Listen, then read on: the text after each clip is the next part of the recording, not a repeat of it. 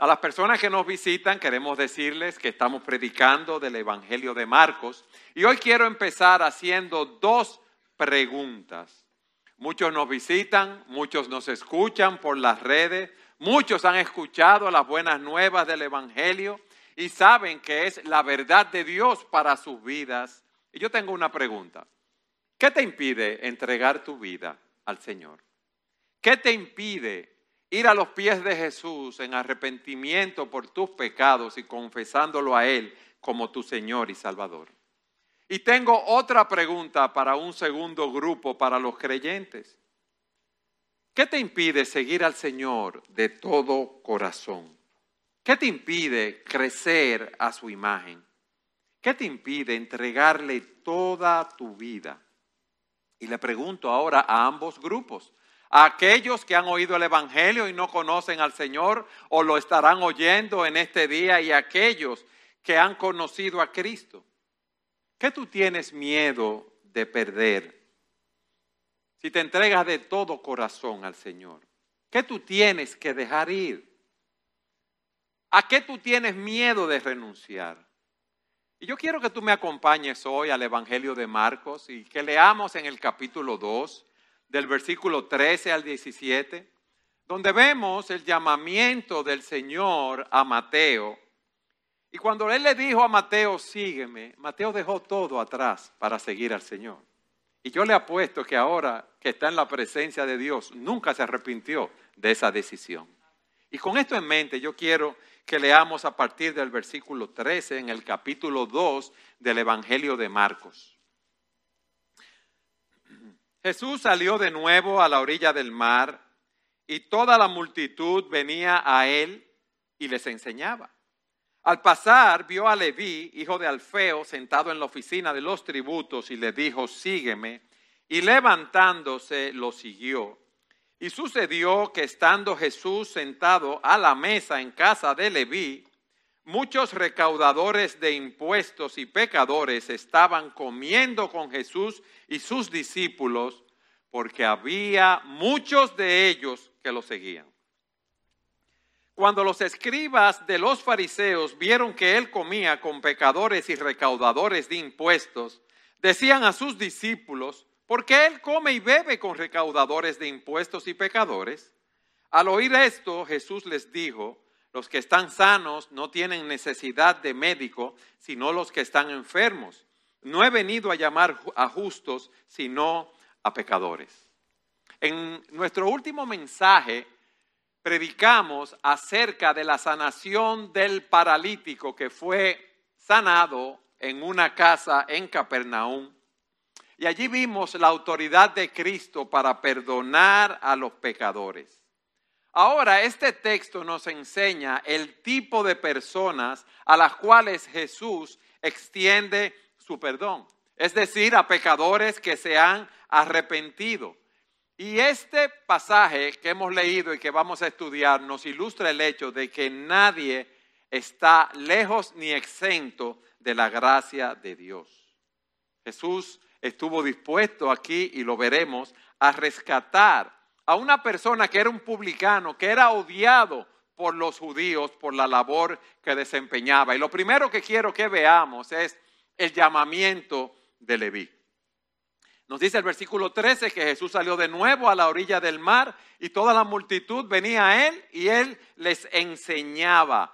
Sabemos el contenido de la enseñanza del Señor. Vimos en Mateo como él en Marcos 1, 14 y 15 cómo él predicaba el evangelio diciendo el tiempo se ha cumplido y el reino de Dios se ha acercado. Arrepiéntanse y crean en el evangelio. Pero miren qué interesante lo que nos dice el versículo 14. Al pasar vio a Leví, hijo de Alfeo, sentado en la oficina de los tributos y le dijo, sígueme y levantándose lo siguió. ¿Quién era Leví? Leví era conocido más por su, o nosotros lo conocemos más por su nombre griego que es Mateo, como nos dice eh, Mateo 9:9. Era de descendencia judía y vemos aquí a este hombre que era un recaudador de impuestos.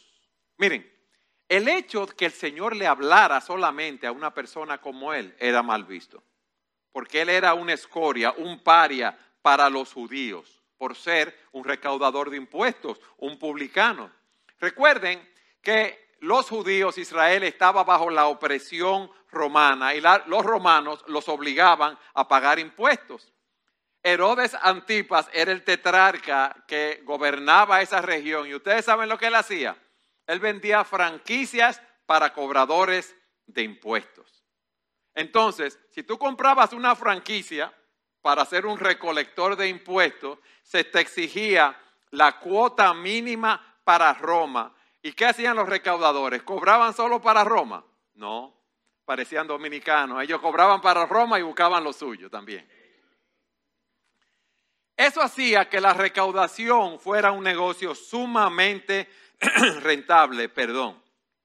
Ellos cobraban los impuestos de Roma, pero también ellos se querían ganar un dinero y cobraban de más. Eran unos explotadores, óigame bien, que se inventaban impuestos, cobraban de más y tenían su equipo para cobrar ese dinero. Ellos tenían su equipo de, vamos a decir, de matones y personas así para presionar para que los impuestos fueran pagos. Por ejemplo, eh, los impuestos personales se cobraban un, 1%, según tengo entendido, del impuesto sobre la renta, un impuesto a la tierra de un 10% de todo grano y un 20% del vino y la fruta. Se cobraban impuestos por el transporte de bienes y productos, vamos a decir que era una especie de peaje por el uso, de, los caminos, por cruzar los puentes y por actividades diversas. ¿Qué pasa? Impuestos diferentes, tarifas diferentes, ya ustedes saben, ahí ellos eh, se inventaban muchísimas cosas. Los que tienen negocios saben que aquí en el país hay muchísimos impuestos que cobra el ayuntamiento, que cobra la dirección de impuestos internos y quizá el ayuntamiento un día se aparece en su negocio y usted tiene un letrero de hace 20 años y le dice, mira, tú no has pagado 20 años de impuestos de ese letrero. Y le, le cobran impuestos. Esos impuestos están ahí en nuestro país, lo que pasa es que ellos los cobran a discreción, pero aquí ellos cobraban como a ellos les parecía. Imagínense la explotación de las personas en esa sociedad agraria. Pero también esos publicanos eran vistos como traidores al pueblo, porque ¿con quién ellos estaban aliados? Con los invasores, con los imperialistas que lo estaban dominando. Ellos estaban cobrando impuestos para ellos, para una nación extranjera y estaban explotando al pueblo. Parece que el Banco de los Tributos, la oficina de Mateo, estaba cerca de la costa. Y quizás, porque como el Señor pasaba a la orilla del mar, y ahí fue que lo vio, él cobraba peaje y, las tarifas de las personas que pasaban por allí del negocio de la pesca. Eso puede ser. Pero el resumen es el siguiente. Los publicanos eran vistos como ladrones, traidores y mentirosos, eh, los pecadores más viles por traicionar al pueblo, personas que por dinero hacían lo que fuera y que no buscaban de Dios el mismo estilo de vida que vivían. Entonces, imagínense que allí viene el Señor enseñando, predicando el Evangelio, cuando pasa a la orilla de donde está Mateo, Él lo llama, Mateo, sígueme. Ya de hecho, las personas que estaban a su alrededor se escandalizaron. Pero miren el, el llamado que el Señor le dijo. Solamente le dijo, sígueme. Recuérdense que en Marcos 1, 16 al 20 vimos nosotros el llamado de Simón, de Andrés, de Santiago y de Juan. Pero imagínense este caso de Mateo, que el Señor le diga, sígueme cuando pasó a su lado, lo sorprendido que él tenía que estar. Vamos a ponerlo en la mente de Mateo. Quizás él había oído hablar de Jesús, es casi seguro, porque las enseñanzas, los milagros de Jesús en una sociedad tan pequeña eran conocidos por una gran cantidad de de persona. Él sabía de Jesús, pero Jesús sabía más acerca de Mateo que, que él del Señor. ¿A quién vio el Señor allí? ¿A un publicano? ¿A un recaudador de impuestos? ¿A un hombre socialmente rechazado, odiado por el pueblo, desventurado, miserable? Y quizás y no digo el quizás, quizás seguro en este caso, afligido por el peso de su culpa y listo para arrepentirse. Mateo es el tipo de persona a quien Cristo vino a salvar. Y miren, tan pronto el Señor hizo su llamado, ¿qué hizo Mateo? Lo siguió. Sígueme, dice la nueva traducción viviente, sígueme y sé mi discípulo. ¿Qué es este, este llamado? Es una invitación a tener una relación con Jesús. Es una invitación a estar con Él. Es una invitación a aprender de Él. Es una invitación a dejar que Él sea Señor de nuestras vidas. Nosotros amamos al Señor porque Él nos amó primero. Y fíjense cómo Él fue y buscó a Mateo. Él dejó el cielo para venir a buscarnos a nosotros. Él nos buscó. Y el Señor está aquí llamando a Leví por quien Él es. No lo está llamando por quien Él es como un publicano, sino a pesar de quien Él es. Tú eres un publicano, pero eso no importa. Hay perdón en Jesucristo. Eso es lo que Él le está diciendo. Las personas no confían en ti, las personas no creen en ti, las personas te desprecian, pero ven, sígueme y sé mi discípulo. Si lo vemos desde un punto de vista humano, Mateo no merecía que lo llamara, como tú y yo tampoco merecíamos que el Señor nos llamara. Quizás tú y yo teníamos un barnicito de mayor piedad, de mayor moral, éramos menos rechazados y disimulábamos muy bien nuestro pecado. Pero el Señor tuvo misericordia de nosotros, al igual que de Mateo, y vino y nos llamó y nos dijo que le siguiéramos. Mateo se convirtió en discípulo del Señor por invitación del Señor. Como dice su palabra, ustedes no me eligieron a mí, yo los elegí a ustedes. Sígueme. Sígueme, es lo que está diciendo el Señor. Fíjense que eh, eh, es una invitación a seguir a una persona, como yo dije, a aprender de una persona, a estar con Él, a vivir con Él, a hacerlo el Señor de nuestras vidas. No es un programa, es seguir aquel que, como hemos visto a través de tu mensaje, que el Padre dijo en el momento del bautismo, este es mi Hijo amado, en quien tengo complacencia. Es aquel que nos bautiza con su Espíritu Santo. Es aquel que fue al desierto y ayunó por 40 días y venció al maligno. Es aquel que hemos visto que sanó a la suegra de Pedro, que perdonó los pecados del paralítico y que lo sanó. Y sanó a personas que estaban enfermos de diferentes enfermedades. Y aquí vemos la respuesta de Mateo. Y levantándose, lo siguió. Lucas nos dice, dejándolo todo, se levantó y le siguió. Ese hombre que había vendido su alma, si podemos decirlo así, por una carrera lucrativa, ese hombre que no le importaba ser rechazado socialmente porque era un codicioso y lo que quería era dinero, pero en ese momento que el Señor lo llama, Él lo sigue. Él fue transformado y dejó de ser un recaudador de impuestos, amante del dinero, a ser un seguidor amante de Jesucristo. Yo quiero que ustedes vayan conmigo a Mateo capítulo 6, versículo 24. Porque yo quiero que hagamos una reflexión en esta mañana, viendo este ejemplo, como decía al inicio, de aquellos que no conocen al Señor y de aquellos que somos cristianos, que debemos evaluar dónde están nuestros afectos. Mateo 6:24 dice, nadie puede servir, miren esa palabrita, servir, subrayenla ahí, a dos señores, porque o aborrecerá a uno y amará al otro, o apreciará a uno y despreciará al otro. Ustedes no pueden servir a Dios y a las riquezas. Esa palabra servir significa o indica el trabajo de un esclavo, no de un empleado. Un esclavo es propiedad exclusiva de su amo.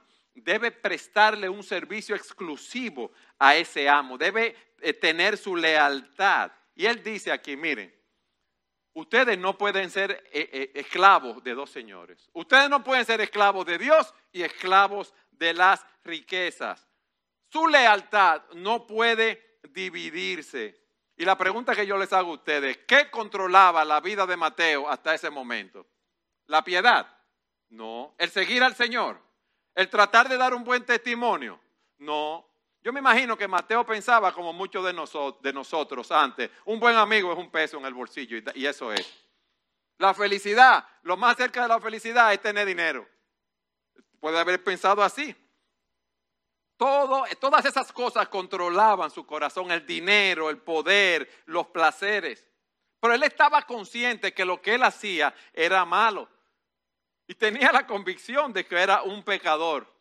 Y seguro tenía ese vacío que Dios ha puesto en nuestros corazones, como el pastor Diony nos explicaba esta mañana en la escuela dominical. Y sabía que ninguna de las cosas que él había tenido, dinero, poder, placer, lo podía llenar que lo único que podía llenarlo era el perdón de sus pecados y sabía que Jesucristo era el único que podía proporcionárselo. Y cuando Cristo le dice, sígueme, él se levantó y lo siguió. Yo quiero que ustedes vayan conmigo a 2 los Corintios 5, 17. ¿Qué pasó con Mateo?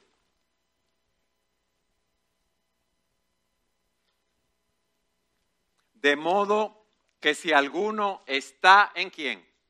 en Cristo, nueva criatura es. Las cosas viejas pasaron, ahora han sido hechas nuevas. Una nueva criatura, una persona que ha nacido de nuevo, que sus pecados han sido perdonados. Aquí se nos dice que cuando una persona está en Cristo, que ha entregado su vida al Señor, que ha ido a los pies, si podemos decirlo así, de Cristo en arrepentimiento y fe, es una nueva criatura. Esa persona es regenerada. Su corazón de piedra es cambiado, si podemos decirlo así, por un corazón de carne.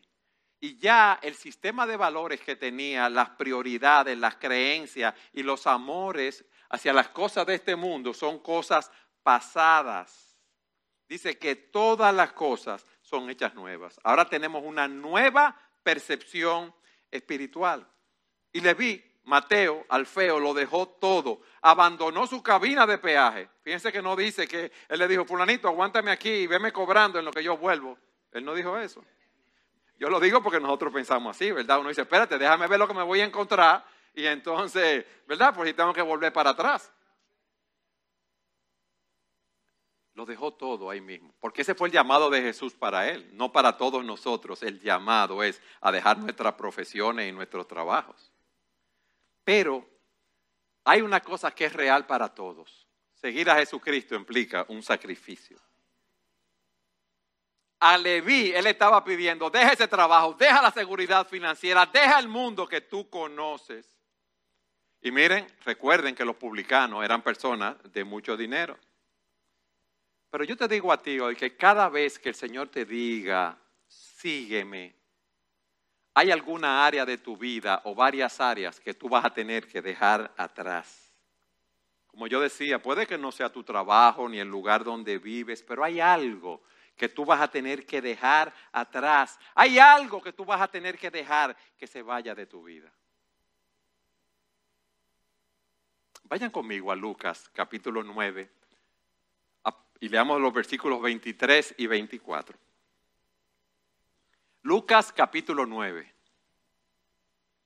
Y a todos les decía, si alguien quiere seguirme, niéguese a sí mismo, tome su cruz cada día y sígame. Porque el que quiera salvar su vida la perderá, pero el que pierda su vida por causa de mí, ese la salvará. ¿Qué nos está diciendo el Señor? Tú quieres seguirme, tú quieres venir en pos de mí, tú quieres ser mi, discípulo, en primer lugar, tú debes negarte a ti mismo. Tú debes negarte a querer controlar tú, tu vida. Tú debes negarte a tú querer hacer tu voluntad. Tú debes morir a querer hacer tu voluntad en ese sentido. Y dice la nueva traducción viviente, si alguno de ustedes quiere ser mi seguidor, tiene que abandonar su manera egoísta de, vivir, tomar su cruz cada día y, seguirme. Miren mis hermanos, nuestra vida sin Cristo giran alrededor de nosotros mismos. Buscamos nuestra propia diversión, placer, protección, cuidado. Y Cristo nos dice, ven, sígueme. Pero eso implica morir a ti mismo, Tú debes estar dispuesto a abandonar todo lo que yo te pida que abandones. Como vimos, a los discípulos les pidió que abandonaran sus profesiones, sus sueños, sus ambiciones, sus posiciones, sus amigos, su seguridad y su protección, que abandonaran todo para seguirlo. Y le digo algo, cuando el Señor nos dice eso, nos da miedo. Porque hay muchos ídolos y hay muchas cosas que nosotros amamantamos, que están ahí, que no queremos soltar. Niégate a ti mismo, toma tu cruz abraza la voluntad de Dios sin importar el costo. Y ese compromiso muchas veces implica rechazo de parte de muchas personas, maltrato de parte de muchas personas que nos aíslen. Y para muchos en ese tiempo y actualmente en otros países implica la muerte. Y nos dice que debemos seguir a Cristo. Niégate a ti mismo. Toma tu cruz y sígueme, sigue mi ejemplo y mis enseñanzas. Pero miren lo que él plantea en el versículo 24, ahí mismo, Lucas 9. Porque el que quiera salvar su vida, ¿qué dice? La perderá. Pero el que pierda su vida por causa de mí, esa la salvará. La nueva traducción viviente dice, si tratas de aferrarte a la vida, la perderás. Pero si entregas tu vida por mi causa, la salvarás. O sea, si tú quieres vivir centrado en ti mismo, centrado en este tiempo presente, haciendo tu voluntad, tú no vas a encontrar la vida eterna con Dios. Tú vas camino a una condenación eterna. Pero si entregas tu vida, como dice el Señor, por causa de mí, la salvarás. Si tú renuncias a querer vivir para ti, si tú ves tu condición y vas a los pies de Cristo, tú encontrarás la vida eterna. Pero vamos a volver a Mateo ahora. Al dejar su carrera, Mateo entendía que no había vuelta atrás. ¿Por qué? Porque su vida de pecado se relacionaba con su profesión y su arrepentimiento tuvo repercusiones significativas. Después de entregar su vida al, Señor, él no podía ser un recaudador de impuestos. Él no podía estar, vamos a decir, si eres tú evadiendo impuestos. Él no, podía estar mintiendo, él no podía estar robando, él no podía estar extorsionando. Mateo entendió lo que dijo Pablo cuando se convirtió. Pablo valoraba mucho que él era fariseo, que él guardaba la ley. Pero miren lo que él nos dice en Filipenses 3. Antes creía que las cosas que eran valiosas, entiéndase ganancia para él, el prestigio, el poder cumplir la ley a su entendimiento, ahora las considero que no tienen ningún valor. Ahora son pérdidas. ¿Por qué? Por lo que Cristo ha hecho. Así es. Todo lo demás no vale nada cuando se le compara con el infinito valor de conocer a Cristo Jesús, mi Señor. Por amor a Él he desechado todo lo demás y lo considero como basura a fin de ganar a Cristo. Él perdió su carrera, sí. Él perdió eh, su dinero, sí. Él perdió su comodidad. ¿Y qué ganó? Una herencia en los cielos, como dice Pedro, que no tiene precio. Una herencia que está reservada en el cielo para ustedes, pura y sin mancha, que no puede cambiar ni deteriorarse. Y cuando uno está joven, que se, se, está llevando o piensa que se está llevando el mundo por delante, uno no le da mucho, mucha mente a todas esas cosas. Pero cuando pasan los años, y viene la debilidad, vienen las enfermedades y uno ve que le queda menos tiempo por vivir que el que ya ha vivido, uno empieza a valorar todavía más estas cosas. ¿Tú sabes cuál es el problema? Que tú no sabes si tú vas a llegar a vivir un minuto más. Tú no lo sabes. Mateo perdió sus posesiones, perdió su modo de vida, perdió su seguridad terrenal perdió su recompensa económica, pero ¿qué ganó? Un futuro celestial. Una corona incorruptible de gloria y Mateo hoy está en los cielos en la presencia del Señor. ¿Tú quieres algo mayor que eso? Se pudo haber ganado 100 millones, mil millones de dólares. ¿De qué le iba a servir en la tumba? No le iba a servir de nada. Y yo te expliqué todo esto. ¿Tú sabes por qué? Para volverte a preguntar. ¿Qué se interpone en tu camino para entregar tu vida a Jesús? ¿Qué se interpone en tu camino para seguir a Jesús? ¿Qué tú necesitas dejar atrás? ¿Qué tú necesitas soltar? El Señor te está diciendo, deja tu codicia, tu lujuria, tu materialismo, tu egoísmo, tus miedos, tu orgullo y tu vanidad. Sígueme ahora mismo, muere a ti mismo y sígueme, dice Jesús. Pero ¿cuáles son las vacas sagradas que hay en tu vida? ¿Cuáles son esos ídolos? ¿Cuáles son esos conflictos? Mateo lo dejó todo y no se arrepintió. Mateo lo dejó todo y el Señor lo guió. Y el Señor te está diciendo hoy, sígueme, sígueme. Yo te voy a guiar. Pero yo te voy a guiar conforme a mi voluntad. Tú irás donde yo te diga que tú vayas. Tú harás lo que yo te diga que tú hagas. Cuando yo te llame, hay cosas que tú vas a tener que dejar atrás. No tengas miedo, porque son más las cosas que tú vas a recoger. Y cuando lleguemos al final del camino, tú tendrás la vida eterna y tú estarás en mi presencia para siempre. Y eso nos lleva ahora al segundo punto. ¿Qué hizo Mateo? Miren el versículo 15. Mateo hizo una fiesta en su casa. Oigan bien, una fiesta. Y dice el versículo 15, y sucedió que estando Jesús sentado a la mesa en casa de Leví, Muchos recaudadores de impuestos y pecadores estaban comiendo con Jesús y sus discípulos porque había muchos de ellos que lo seguían. Mateo empezó a celebrar inmediatamente. Hizo una gran recepción en su casa. Eh, Lucas 5:29 nos dice que ofreció un gran banquete en su casa. Y recuerden lo que yo dije. Como un recaudador de impuestos, su casa tiene que haber sido grande. Era una persona de dinero. Mateo inmediatamente se convirtió en un misionero. ¿Ustedes habían pensado en eso? Él empezó a traer personas a Jesús para que le predicaran la palabra. Pero ¿qué tipo de persona? Si él era rechazado por la sociedad judía, ¿quién eran los amigos de Mateo? Lo que dice aquí. Publicanos y pecadores. Yo me imagino que el equipo de cobro de Mateo, los secuaces, los, ¿verdad? que seguro en la puerta tenían que dejar los machetes y todas las cosas con que ellos andaban para cobrarle al pueblo, tenían que dejarlo las personas con las que él se relacionaba, los demás publicanos, prostitutas, personas de la vida alegre, todos los que eran rechazados por la sociedad, todos los del grupo que Mateo formaba parte. Para los fariseos, esa era la escoria de la sociedad. Pero para el Señor Jesucristo, ese era su campo misionero. ¿Tú sabes por qué? Porque Cristo es amigo de los pecadores. Y ese fue el grupo de personas que él vino a buscar y a salvar. Y el hecho que fuera un banquete y que estuvieran allí, no fue una cena de que llegué, eh, comí algo y me fui. No, no, no, era un banquete donde se conversaba, donde se debatía. Era un banquete con un tipo de personas que los escribas y los fariseos no iban a ir, no iban a participar. ¿Por qué? Porque en esa época, al igual que ahora, cuando usted almuerza con una persona, cuando usted tiene una cena, esa, esa, ah, una señal de una aceptación social, de amistad. Y Cristo estaba diciendo que él era amigo de esos pecadores.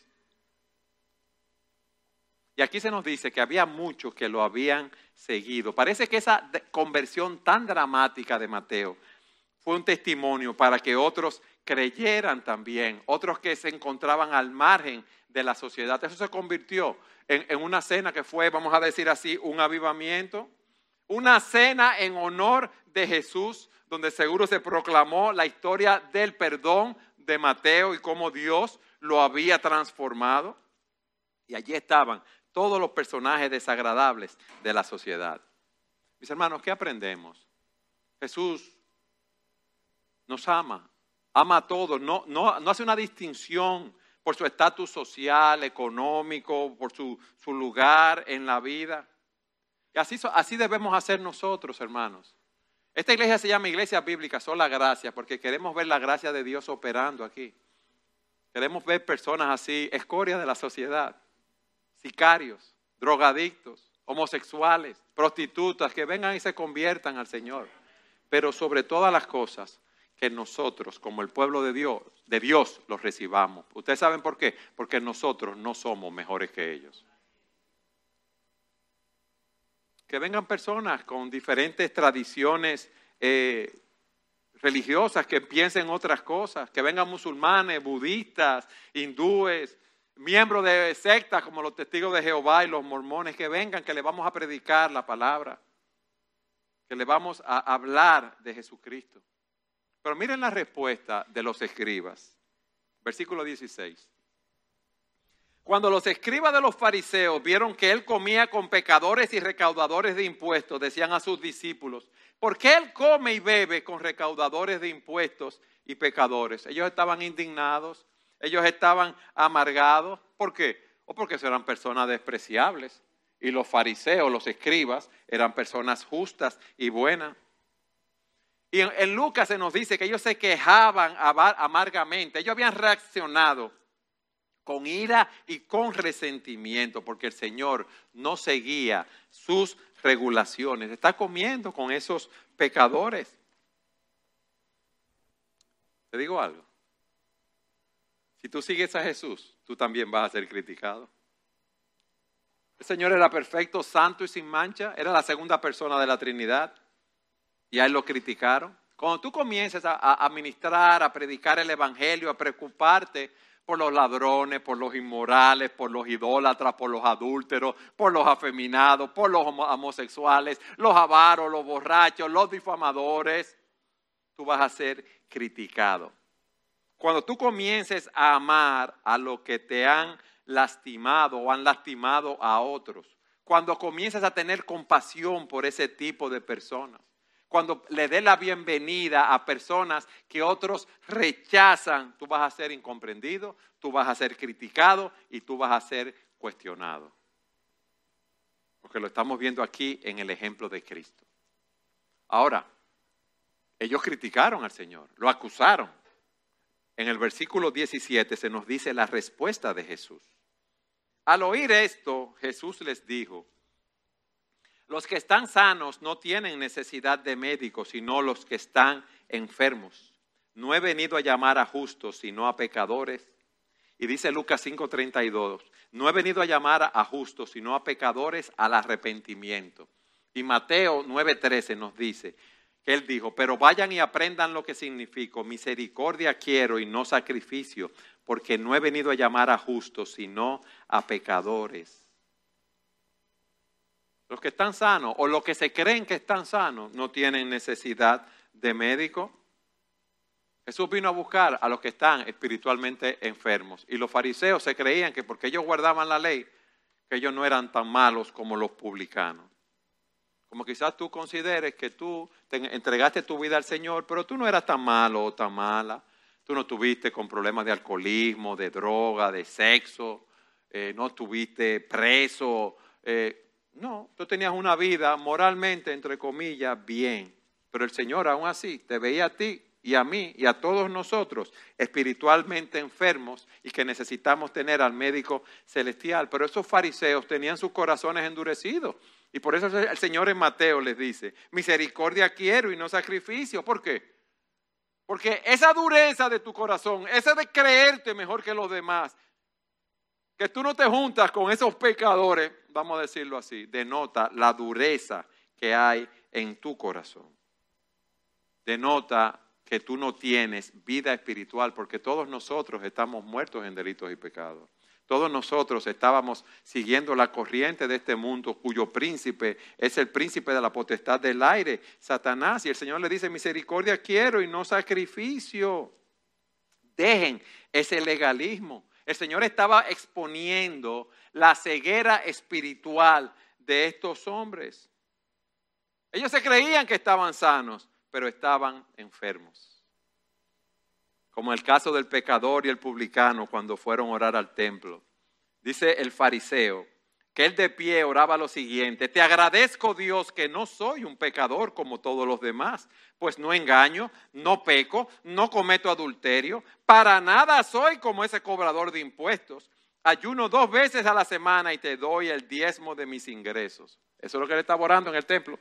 Y en el templo estaba el cobrador de impuestos. Y dice, en cambio, el cobrador de impuestos se quedó a la distancia y ni siquiera se atrevía a levantar la mirada al cielo mientras oraba, sino que golpeó su pecho en señal de dolor mientras decía, oh Dios, oh Dios, ten compasión de mí porque soy un pecador.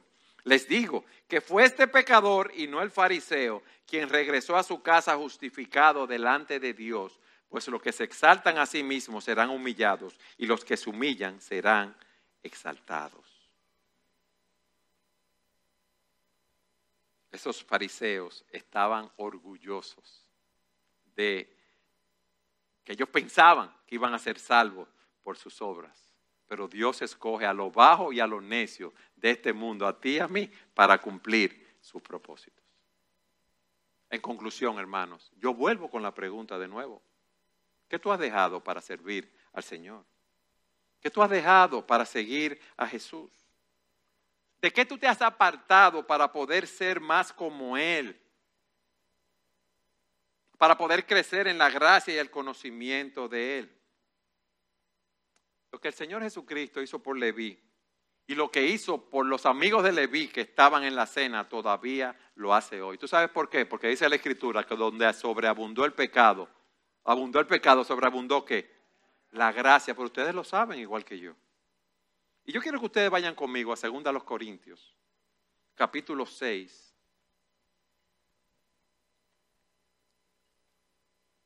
En el versículo, los versículos 1 y 2. Miren lo que dice el apóstol Pablo a los Corintios. Y como colaboradores con Él, también les exhortamos a no recibir en vano la gracia de Dios.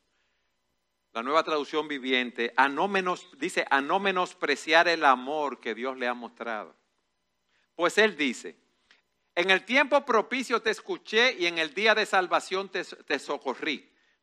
Pero ahora es el tiempo propicio. Ahora es el día de salvación. Y dice la nueva traducción viviente, ese momento oportuno ha llegado. Hoy es el día en que Dios puede salvarlos. Hoy es el día. Hoy es el día para buscar al Señor. Hoy es el día para llamarlo mientras Él está cerca. Como dice Isaías, abandone el impío su camino y el hombre malvado sus pensamientos y vuélvase al Señor que tendrá de él compasión, al Dios nuestro que será amplio en perdonar. Como dice el Espíritu Santo en Hebreos 3:7, si ustedes oyen hoy su voz, no endurezcan sus corazones como en la provocación, como en el día de la prueba en el desierto, en el caso del pueblo de Israel. Mis hermanos, el tiempo es corto. Tú y yo no sabemos el tiempo que nos queda de vida. No solo una enfermedad, un accidente. Miren ese terremoto que hubo en Turquía, donde murieron tantas personas. Miren cuántas cosas diferentes vemos cada día. Hoy te está diciendo el Señor, hoy es el día aceptable. Hoy es el día de que tú te arrepientas de tus pecados. Hoy es el día de que tú entregues tu vida al Señor.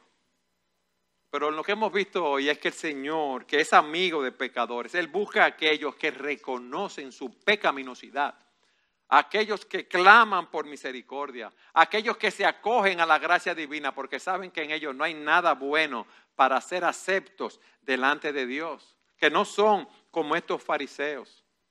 Las iglesias cristianas no están formadas de personas perfectas, mis hermanos, sino de pecadores que se han arrepentido de sus pecados, que han confiado en Cristo para salvación. Y Dios le ha quitado ese corazón de piedra y le ha dado un corazón de carne y le ha dado el poder de decirle no al pecado. Pero recuerden algo, todavía nosotros no hemos sido glorificados. Pero ya Dios nos ha aceptado en Jesucristo. Y hoy es el día aceptable. Hoy es un día de salvación. Hoy Cristo nos está llamando. Hoy Cristo nos está diciendo que dejemos muchas cosas atrás para servirle a Él. Porque Él, cuando éramos pecadores, envió a su Hijo a morir por nosotros en la cruz del Calvario. Y cierro con este texto. Pues Dios hizo que Cristo, quien nunca pecó, fuera la ofrenda por nuestro pecado para que nosotros pudiéramos estar en una relación correcta con Dios por medio de Cristo. Y ese Cristo hoy te dice, ven, sígueme no importa lo que tengas que dejar atrás. Amén.